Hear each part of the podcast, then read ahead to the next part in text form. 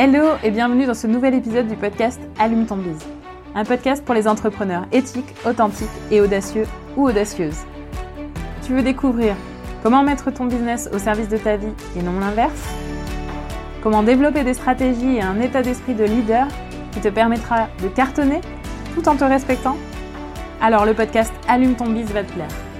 Chaque semaine, je te partage des astuces, des stratégies ou bien encore des interviews d'entrepreneurs inspirants. Tout ça en lien avec l'entrepreneuriat et le mindset. Alors, éteins ton Netflix et allume ton bise pour ce nouvel épisode. Bonne écoute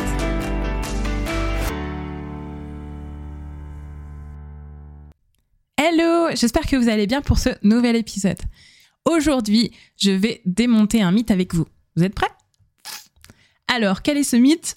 Le mythe, c'est que les experts ont toujours raison. Eh ben non, les experts peuvent aussi se tromper. Donc voilà un épisode qui, va, qui devrait aussi séduire les débutants. Si le débutant commet des erreurs, l'expert n'en est pas non plus exempt.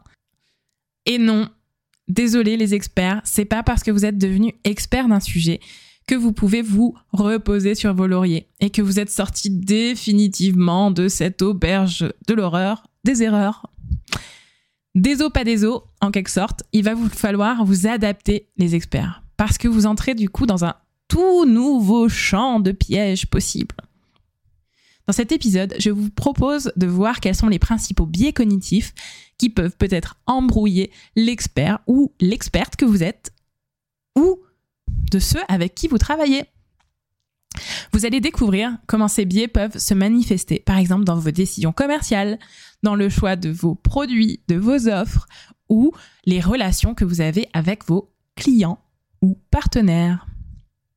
Mais d'abord, avant de prendre le taureau par les cornes, on va reposer un peu le concept des biais cognitifs pour ceux et celles à qui ça ne parle pas. Alors, qu'est-ce que c'est qu'un biais cognitif? Un biais cognitif, ça désigne en fait un processus mental, systématique et inconscient qui fausse la perception, la mémorisation, la compréhension ou l'interprétation d'une information. Et ça, ça amène en fait à des erreurs de jugement ou de prise de décision. Ça va être souvent défini comme une tendance à percevoir, interpréter ou se rappeler les informations de, de manière partiale ou erronée. Les biais cognitifs sont souvent déclenchés par des facteurs tels que les préjugés, les émotions, les croyances et les expériences antérieures. Les biais cognitifs sont généralement inconscients. C'est pourquoi c'est pas toujours facile quand on est seul de pouvoir les détecter ou les corriger. Alors, sans plus attendre, prenons donc ce fameux taureau par les cornes. Je vais vous donner 5 biais les plus courants pour l'expert. Et pour chacun d'entre eux, je vais vous donner un exemple pour illustrer de façon concrète comment ça, ça peut se traduire finalement dans votre réalité de tous les jours. Et comment ce biais peut vous gâcher la vie ou provoquer une erreur. Dans les exemples que je vais utiliser, les personnages sont fictifs et les prénoms et les histoires sont modifiées et elles sont librement inspirées de cas concrets qui peuvent avoir été vécus par certains de mes clients. Le premier biais dont je vais vous parler, c'est le biais de confirmation. Le biais de confirmation, c'est non seulement un des biais qui touche particulièrement les experts, mais aussi, de façon générale, c'est un biais qui touche tout le monde, en fait, toute la population. Ce biais consiste, en fait, à chercher des informations qui confirment nos propres croyances ou hypothèses plutôt que de les mettre en question. Ce biais peut faire que l'on rejette des informations qui contredisent nos croyances et que l'on accepte celles qui les confortent, même si elles sont fausses. Alors, pour vous donner un exemple, prenons Sandrine. Sandrine, c'est une entrepreneure bienveillante, éthique, et elle lance une entreprise pour accompagner les gens sur leur nutrition, sur la façon qu'ils ont de se nourrir, pour, avoir une nutrition plus saine. Sandrine, elle croit fermement que l'alimentation végétalienne est la meilleure pour la santé. Elle a donc fait des recherches pour trouver des preuves qui confirment sa croyance, comme des études qui montrent par exemple que l'alimentation végétalienne est bénéfique pour la santé cardiaque et des témoignages de personnes qui ont perdu du poids en suivant un régime végétalien.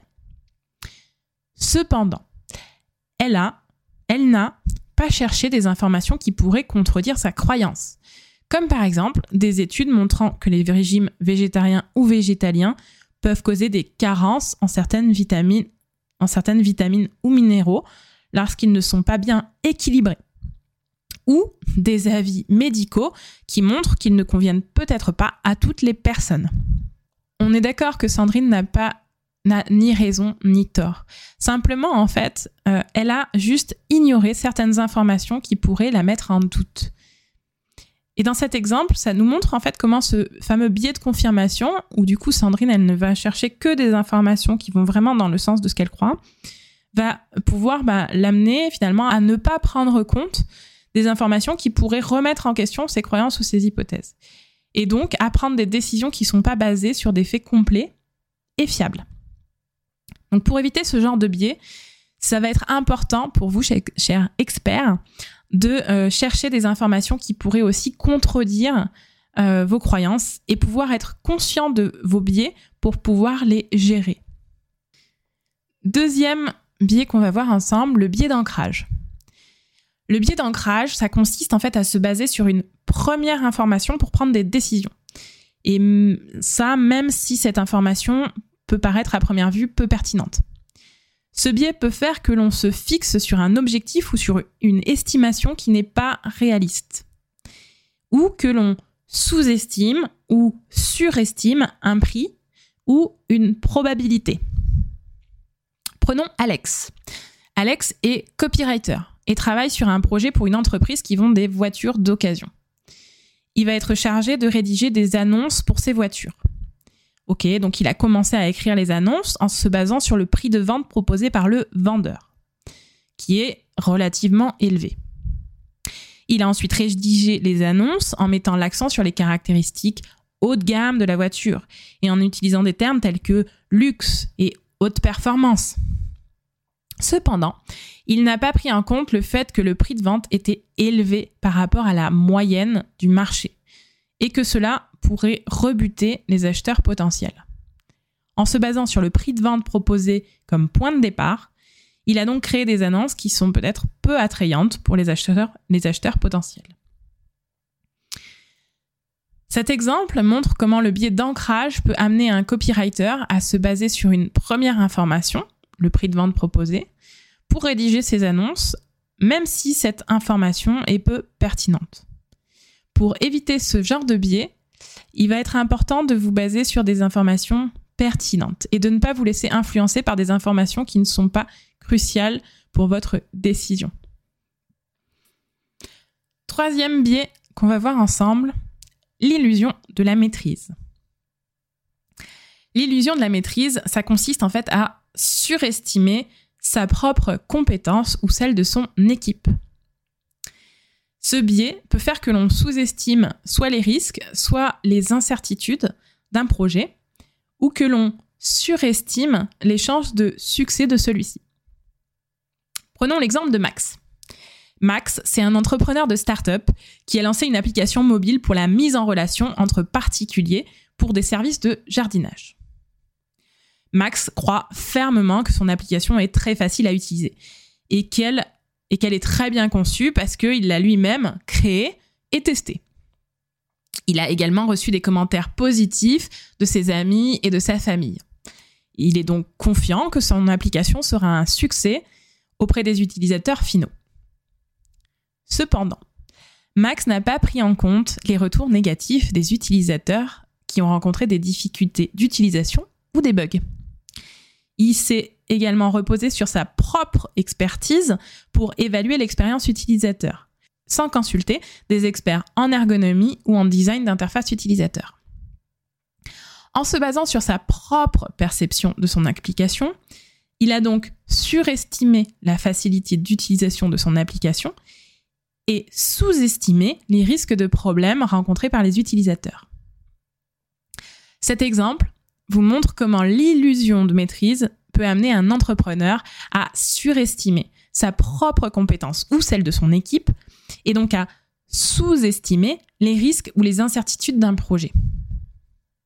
Pour éviter cette illusion, il va être important de vous faire aider par des experts et de ne pas vous reposer uniquement sur votre propre expertise et de recueillir des retours utilisateurs pour vous assurer que l'application répond aux besoins des utilisateurs. D'ailleurs, en parlant de ça, vous pouvez aller écouter l'épisode. Alors, j'ai plus le numéro en tête, mais c'est l'épisode avec Florent où on parle de design thinking. Je mettrai le lien en description de cet, épisode. Quatrième biais qu'on va voir ensemble, le biais de familiarité. Le biais de familiarité, qui il consiste en fait à préférer des options familières aux options moins familières, même si celles-ci sont peut-être plus appropriées. En gros, pour vous faire simple, c'est la, c'est la fameuse zone de confort. Ça vous rappelle quelque chose? Ce biais peut faire que l'on s'accroche à une stratégie ou à un produit qui ne fonctionne plus ou que l'on ignore des opportunités innovantes. Prenons Clara. Clara, c'est une entrepreneur qui a une formation en ligne et qui va se concentrer du coup sur la vente de cours en ligne vidéo pour des professionnels de la santé. Clara, elle croit fermement que cette méthode est la meilleure pour transmettre ses connaissances et elle a déjà utilisé cette méthode avec succès. Elle a donc continué à utiliser cette méthode pour tous les cours qu'elle propose. Même si des études montrent que les méthodes d'apprentissage interactif, telles que par exemple des jeux de simulation, sont plus efficaces pour certains sujets. Elle a donc ignoré des opportunités innovantes pour améliorer les résultats de ses formations en ligne et elle ne s'est pas adaptée aux besoins de ses clients. Cet exemple montre en fait comment le biais de familiarité peut amener une entrepreneur à préférer des options familières aux options moins familières, même si celles-ci ne sont plus appropriées pour les besoins de ses clients. Pour éviter ce genre de biais, il va être important, il va être important pour vous de vous de rester informé, de rester à l'écoute de nouvelles méthodes, par exemple ici d'apprentissage et de ne pas hésiter à les utiliser pour offrir des formations ici ou solutions globalement adaptées aux besoins de vos clients. Allez, pour celle-ci, je fais aussi ici un petit clin, un petit clin d'œil à Google qui devrait peut-être justement en ce moment se méfier de ce biais face à l'IA ChatGPT, si vous l'avez entendu, si vous en avez entendu parler, qui a fait juste une arrivée mais fracassante sur un nouveau mode de recherche par euh, l'IA via le conversationnel. Donc, je, vous laisse y réfléchir. Est-ce que Google n'est pas lui, lui-même en train de tomber dans ce biais de familiarité? Vous me direz ce que vous en pensez. Vous avez trois heures. Allez, c'est parti. Alors, c'est quoi le cinquième biais? Le cinquième biais, c'est le biais de disponibilité. Le biais de disponibilité, en fait, il va consister à surestimer la fréquence ou la probabilité d'un événement simplement parce qu'il est facile à rappeler ou à imaginer. Ce biais peut faire que l'on sous-estime la probabilité de certains événements rares ou que l'on surestime la probabilité d'autres événements courants. Et du coup, il peut amener à prendre des décisions inappropriées. Prenons l'exemple de Léa. Léa propose un accompagnement pour, ses clients afin qu'ils puissent être en autonomie pour utiliser Instagram pour atteindre leurs objectifs de vente. Léa croit fermement que les publications avec des hashtags populaires ont plus de chances d'être vues par les utilisateurs et donc de générer plus de ventes. Du coup, elle a conseillé à ses clients d'utiliser des hashtags populaires dans leurs publications, même si cela ne correspond pas toujours à leur contenu ou à leur cible. Elle a donc elle a également ignoré les études qui montrent que les publications avec des hashtags pertinents pour le contenu ont plus de chances d'être vues par des utilisateurs cibles intéressés.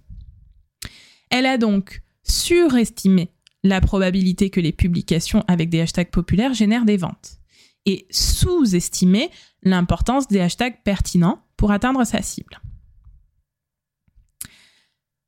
Cet exemple vous montre comment le biais de disponibilité peut amener Léa à se baser sur des exemples facilement disponibles, donc les hashtags populaires, plutôt que sur des informations plus pertinentes, les hashtags pertinents pour le contenu, pour prendre des décisions. Pour éviter ce genre de biais, il est important de recueillir des informations pertinentes et de ne pas se laisser influencer par des exemples facilement disponibles. Voilà, nous avons du coup vu ensemble cinq biais cognitifs qui peuvent affecter les décisions des entrepreneurs et notamment des experts.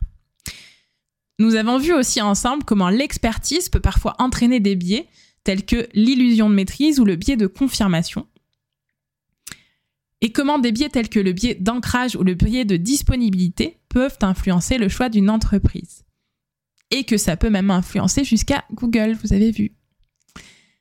Donc il est important de se rappeler que ces biais sont normaux et peuvent survenir chez tout le monde. Mais du coup, il est possible de les gérer en étant conscient de leur existence et en adoptant une approche rigoureuse et objective lors de la prise de décision. Il est également important de se rappeler que pour maximiser les chances de succès de l'entreprise, il est essentiel de se baser sur des faits et des données fiables plutôt que sur des croyances ou des préjugés. J'espère que cet épisode vous aidera à être peut-être plus conscient de vos biais cognitifs et de pouvoir les gérer pour prendre des décisions plus éclairées pour votre entreprise. Et en miroir, n'oubliez pas que les experts à qui vous vous adressez peuvent aussi avoir ce biais-là. C'est pour ça, par exemple, que vous allez voir déjà un médecin généraliste avant d'aller voir un spécialiste. Parce que si vous avez mal au pied et que vous allez voir un podologue, il va forcément tout de suite ne enfin, regarder ce qui se passe dans votre pied. Alors que si vous allez voir un généraliste avant d'aller voir ce podologue, peut-être que le généraliste va lui se rendre compte qu'en fait, si vous avez mal au pied, c'est parce que vous avez un nerf coincé dans le dos.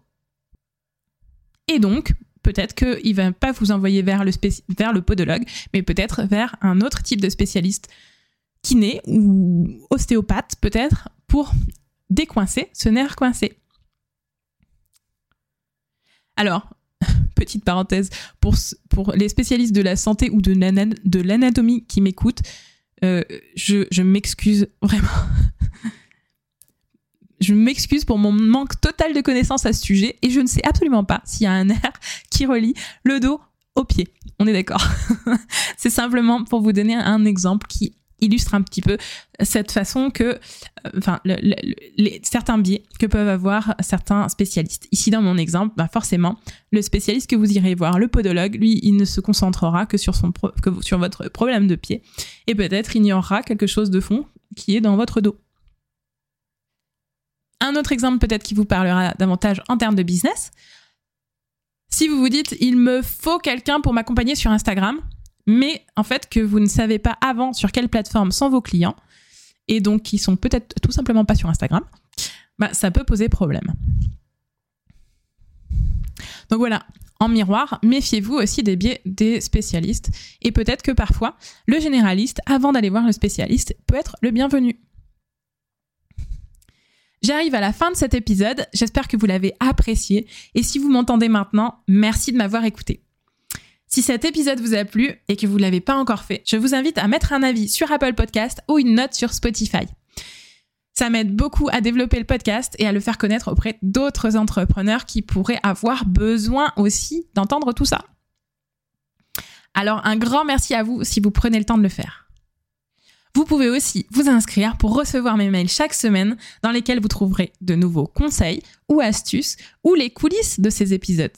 Pour vous inscrire, c'est très simple, il suffit de suivre le lien en description de cet épisode. Encore merci de m'avoir écouté jusqu'au bout et à bientôt pour le prochain épisode d'Allume ton bise. D'ici là, je vous souhaite une bonne journée ou une bonne après-midi ou une bonne soirée selon le moment où vous m'écoutez. À très vite. Bye bye.